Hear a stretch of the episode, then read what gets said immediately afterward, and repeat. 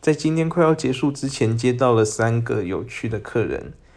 三个年轻人从北部下来，想要去阿里山爬明月线的步道，但是当他们在下午五点抵达阿里山售票口的时候，被售票员劝退，就折返回来嘉义市区。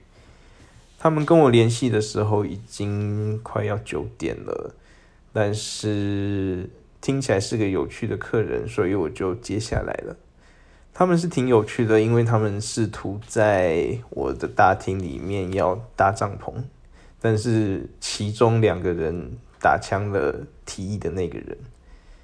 总之，他们明天还会再去一次，希望他们明天的行程一切顺利。